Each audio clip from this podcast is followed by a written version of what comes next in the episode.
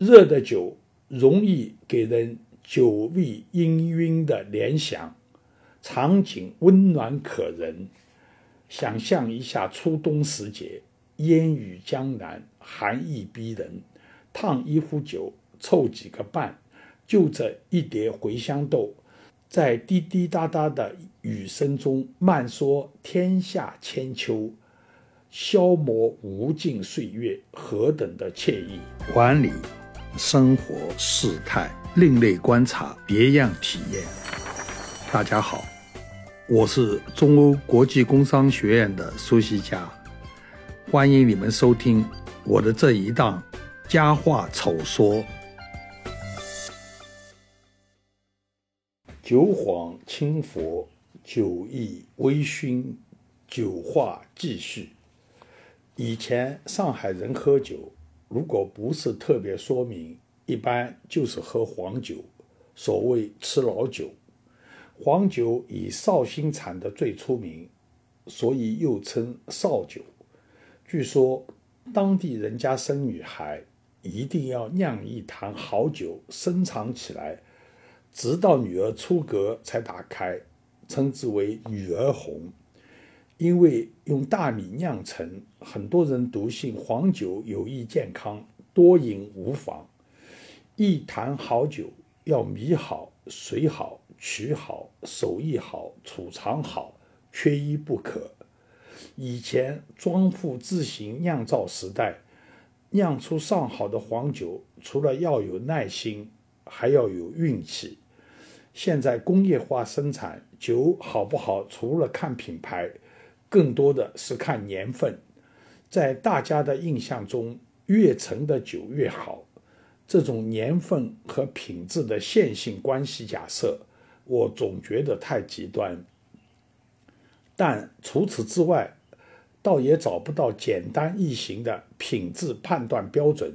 你总不能一坛一坛试过来吧？香港才子蔡澜有次在港接待外国名厨，拿一瓶陈年黄酒招待，醇香厚重、回味悠长的酒味，让客人赞不绝口。可见。能欣赏黄酒的不只是江浙人士，不只是炎黄子孙，而且很多人都赞同，最能代表中国士大夫文化品味的，应该就是黄酒。但黄酒在国内却消费群体狭窄，地域性很强。虽有酒商多番努力，黄酒的主要消费群仍然只能局限在江浙一带。黄酒需要热饮，这个热不是煮，而是烫，这应该是黄酒的独特之处。烫酒而饮，并不是近代才有的习惯。《三国演义》里的温酒斩华雄，到战场上去杀个大将，回来酒还是温热，既显示了杀人的麻利，也说明了酒烫的到位。热的酒。容易给人酒味氤氲的联想，场景温暖可人。想象一下初冬时节，烟雨江南，寒意逼人，烫一壶酒，凑几个伴，就着一碟茴香豆，在滴滴答答的雨声中慢说天下千秋，消磨无尽岁月，何等的惬意！可惜。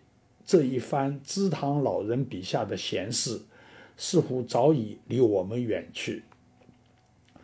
我小时候，一般人买酒都是买散装的，所谓零拷，街角巷尾的酱油店和胭脂店都有供应。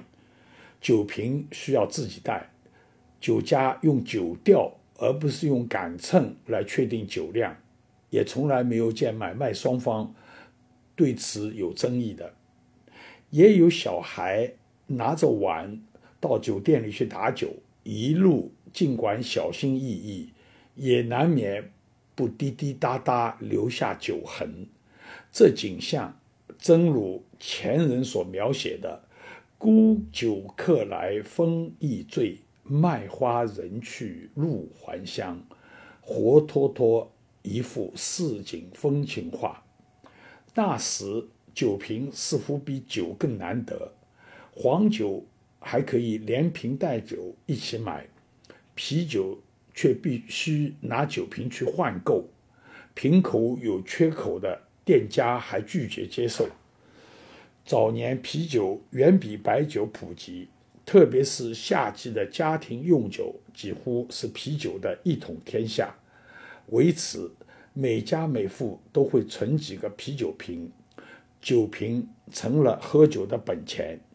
今天的年轻人听起来一定觉得匪夷所思。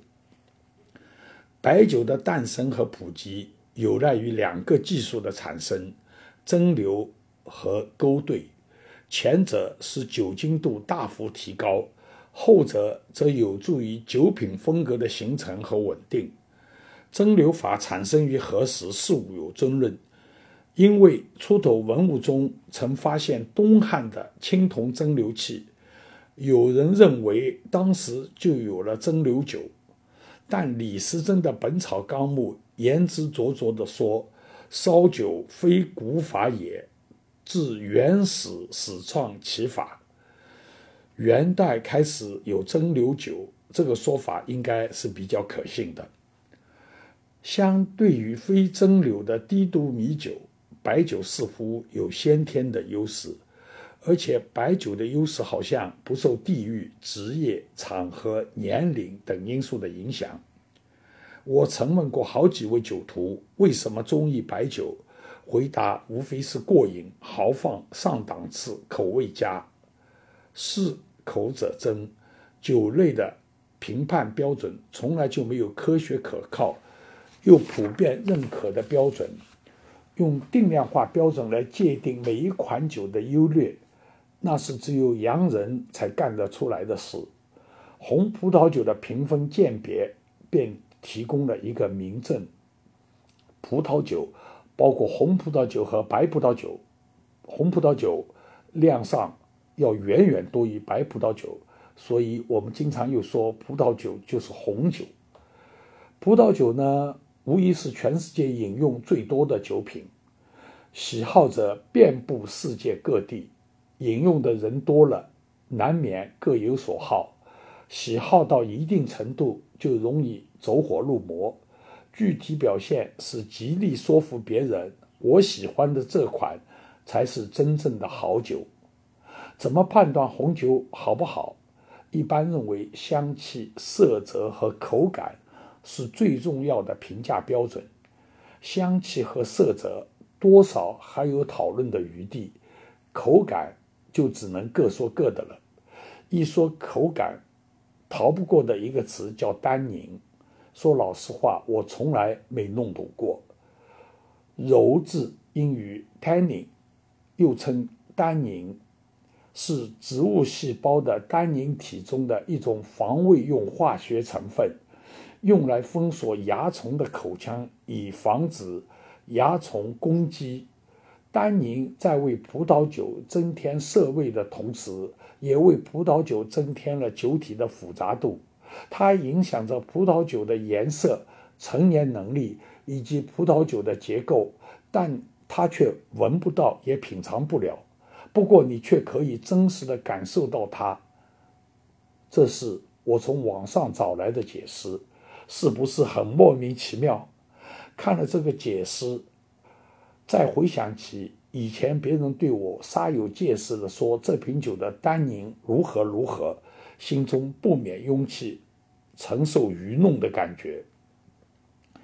为了帮助外行找到值得一试的好酒，有人开始尝试为葡萄酒打分。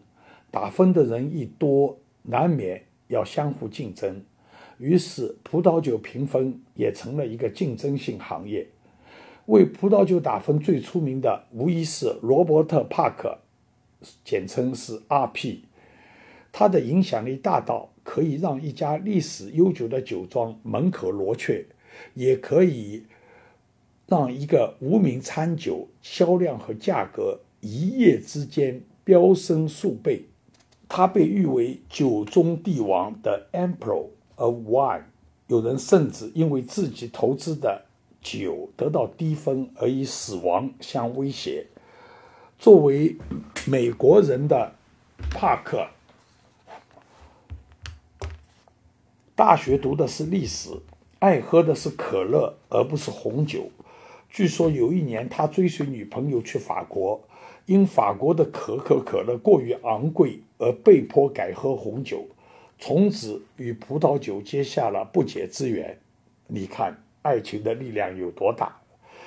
一九七五年开始，帕克从事与红酒相关的文字记录，并于一九七八年开始将自己的评分刊登于与红酒相关的专业报纸上。帕克的评分非常直截了当，以一百分为满分，评分越接近一百越好。RP 九十三分就比 RP 九十一分好。有人质疑他怎么能喝出一分两分的差别，但帕克信誓旦旦地说他真有这个本事。据记载，帕克经自己的品尝认定，1982年的法国波尔多葡萄酒果香厚重，单宁不强，在橡木桶中的初期阶段充满青春活力，因此适合收藏。对此，帕克不行。帕克不惜赌下他一生的信誉，向公众宣称1982是20世纪葡萄酒最好的年份之一，而有些专家则认为这可能不是可以久藏的年份。果香淡去之后，可能没有足够的单宁支撑酒在瓶中进一步的发展。虽然有不少人对帕克的说法持观望态度。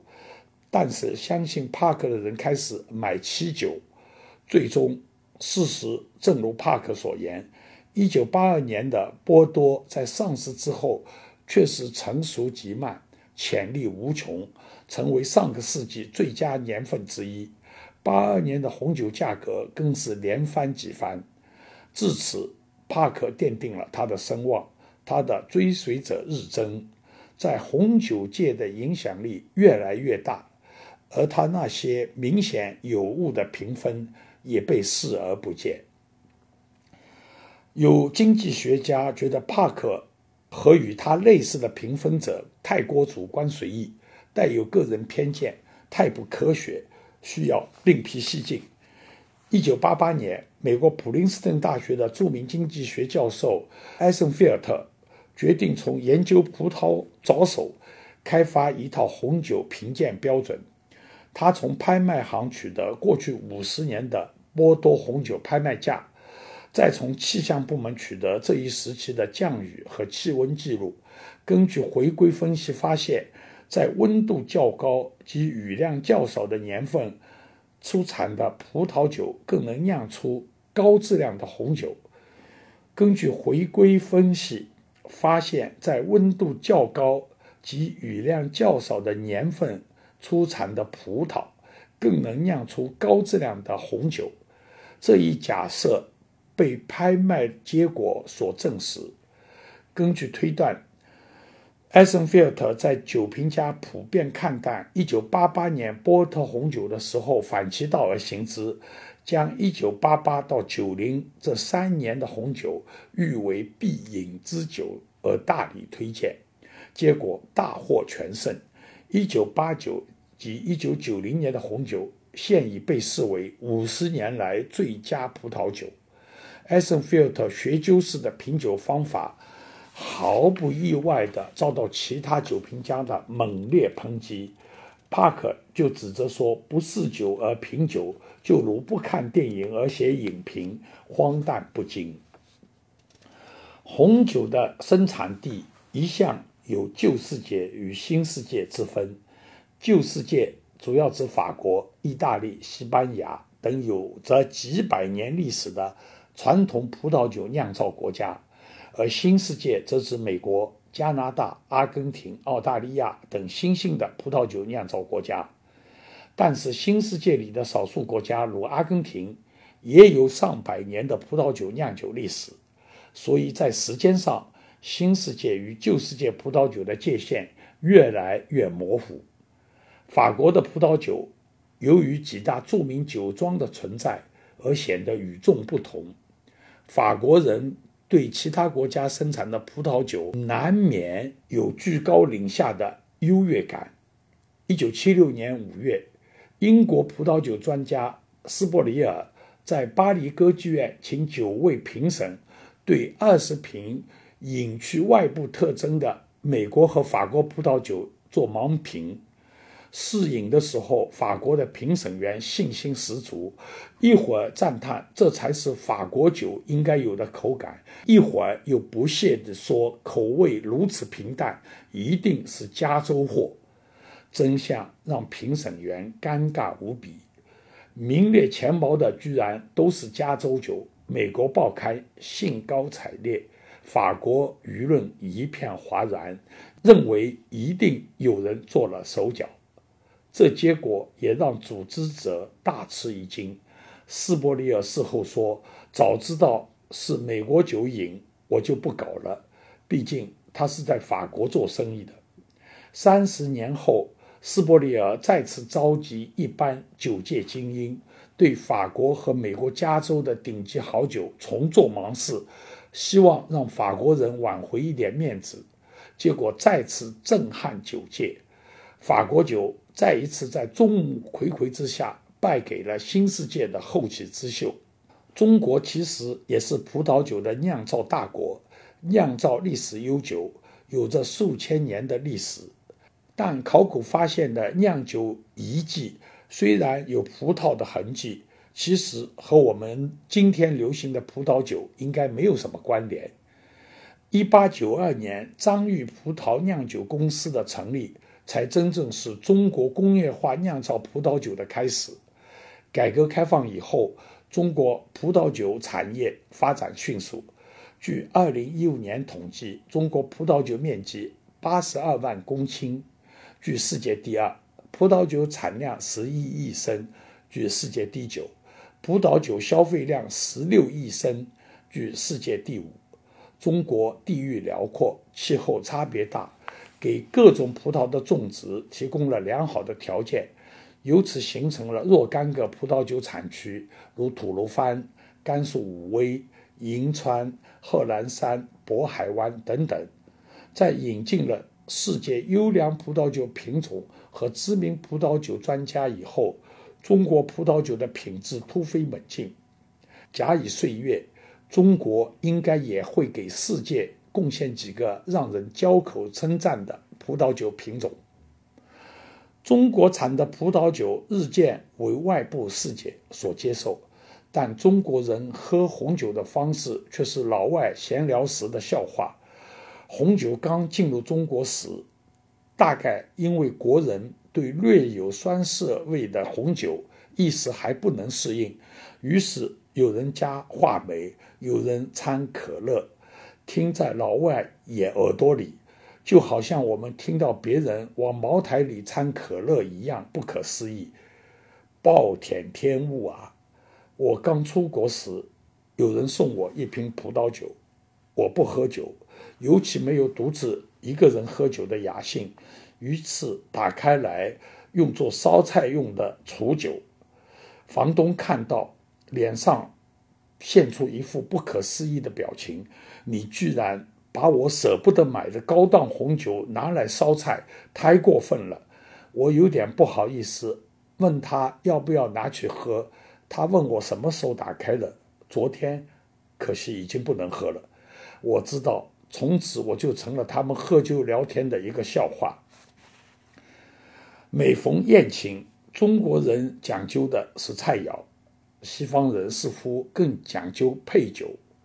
还是刚到国外的时候，有次请老外吃饭，饭前聊天，我感到需要开一瓶酒助兴，还好手边正有一瓶别人送的，于是打开给朋友斟上。把酒递上的时候，他脸上掠过一丝意外。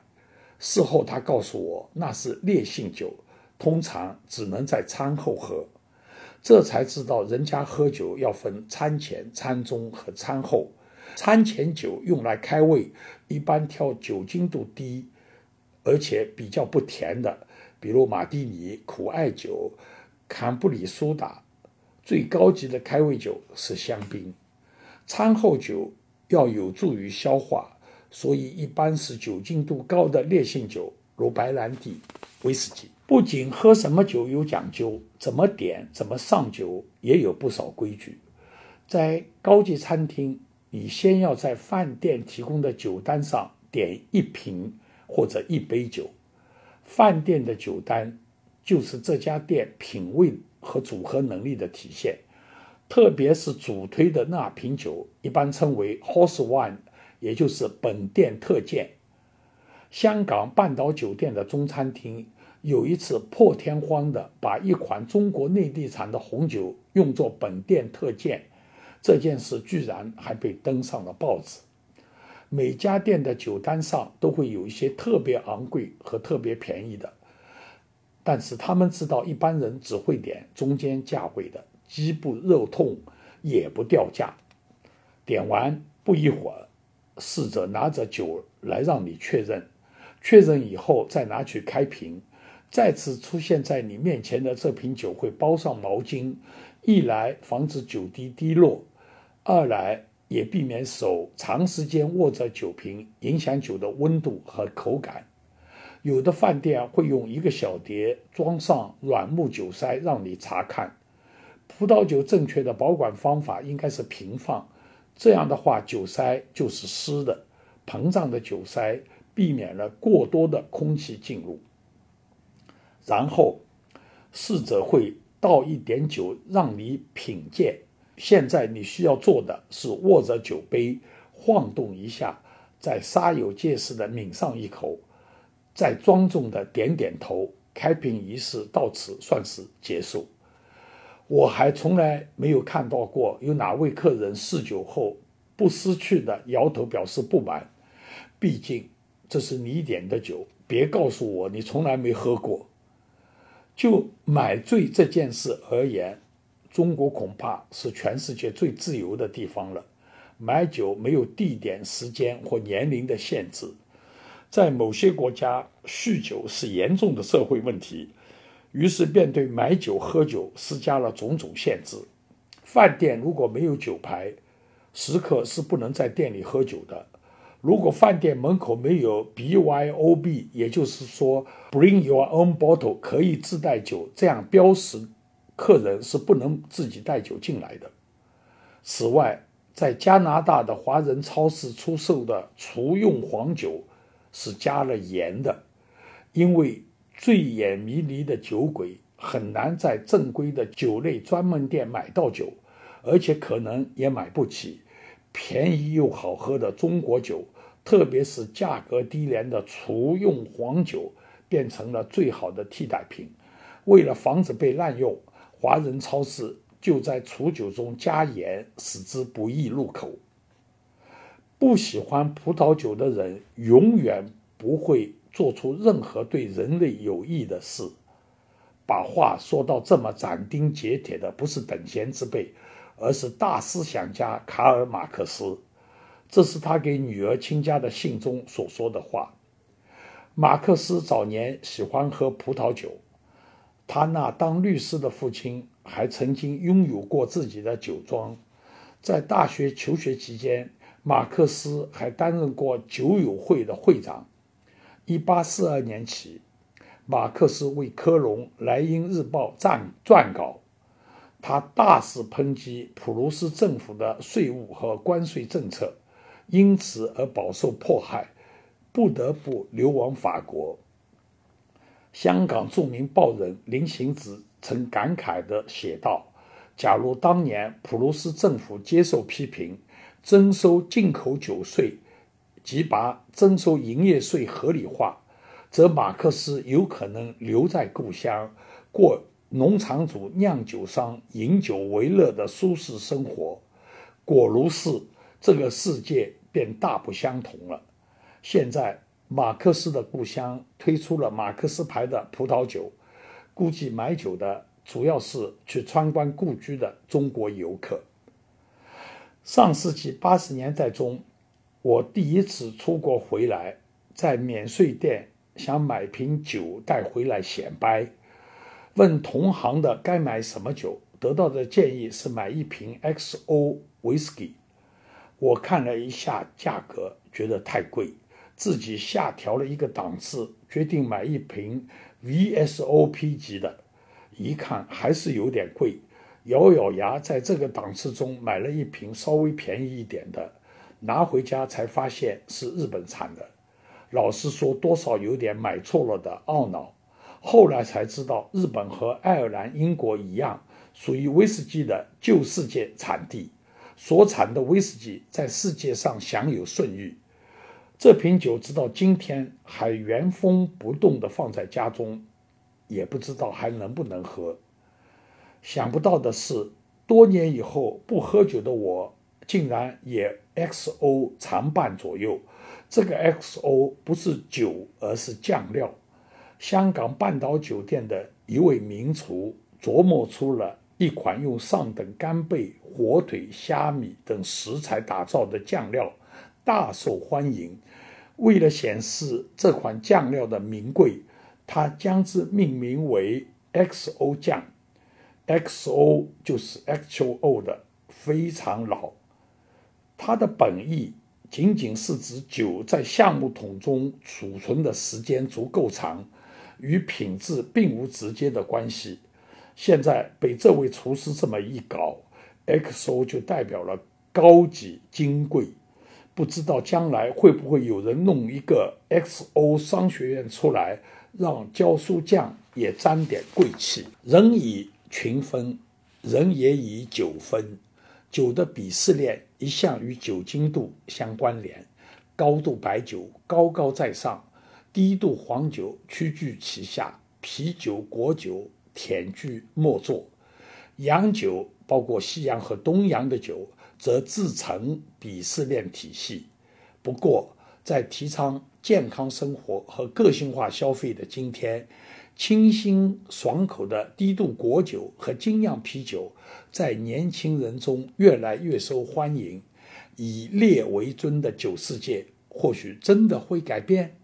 酒不醉人，人自醉。人一醉，话就多，而且都是平时不敢说的话。酒话连篇，咬文嚼字是不喝酒的醉态，很可能比真喝了酒的还招人厌。这样一想，我提醒自己该停下来了。再一想，我说停下来，别人会信吗？酒鬼酒仙清醒的时候，谁没说过以后不喝了？一杯到手。笑逐颜开，说过的话都不算数了。我也差不多欲罢不能，久话待续。